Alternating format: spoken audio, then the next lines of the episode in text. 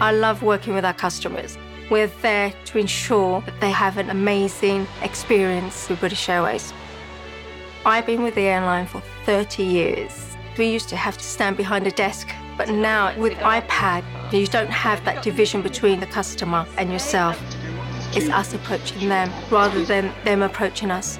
Now our staff will go out and assist customers waiting in the queue. British Airways develop apps like Flight Info to assist us in our day-to-day job.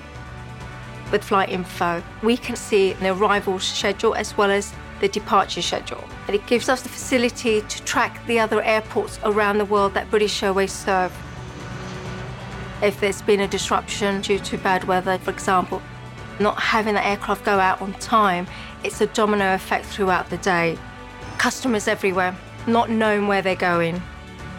With the Flight React app, we can rebook and reticket everybody from a delayed aircraft within 20 minutes.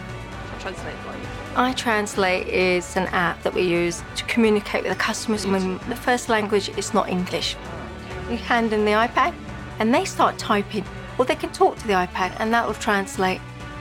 iTranslate gives us the opportunity to speak to every customer. Grazie.